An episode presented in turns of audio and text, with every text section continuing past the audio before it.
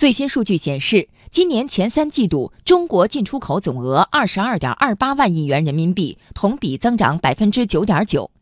商务部昨天表示，前三季度外贸实现较快增长，第三季度进出口总额创季度历史新高，跨境电商、市场采购贸易继续保持快速增长，成为外贸增长的新亮点。央广经济之声记者王建帆报道。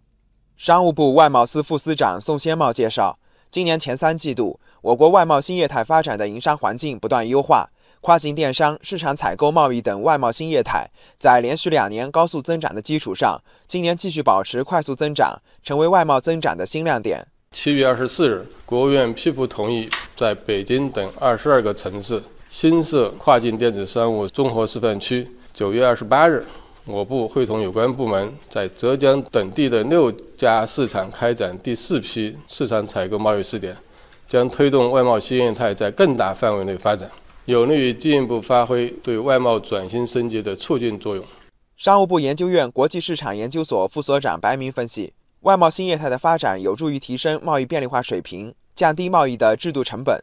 很多发展中国家，它的中小企业，它在中国采购每次的批量不大，但是品种很多。如果说每一项业务都是报关，那么繁琐的要命。所以我们创造出市场采购的贸易方式，既满足了这些海外的中小的贸易商，同时呢，也有助于我们各种的中小企业拓展国际市场的需要。再从进口看，前三季度我国进口增长百分之十四点一。对进出口增长的贡献率为百分之六十四点二，成为今年拉动外贸增长的主要动力。商务部外贸司副司长宋先茂说：“这主要是受到中国坚持扩大开放、出台促进扩大进口政策措施、降低进口关税等有利因素的共同带动。”机电产品进口四点七二万亿元，增长百分之十三，拉动全国进口增长六个百分点。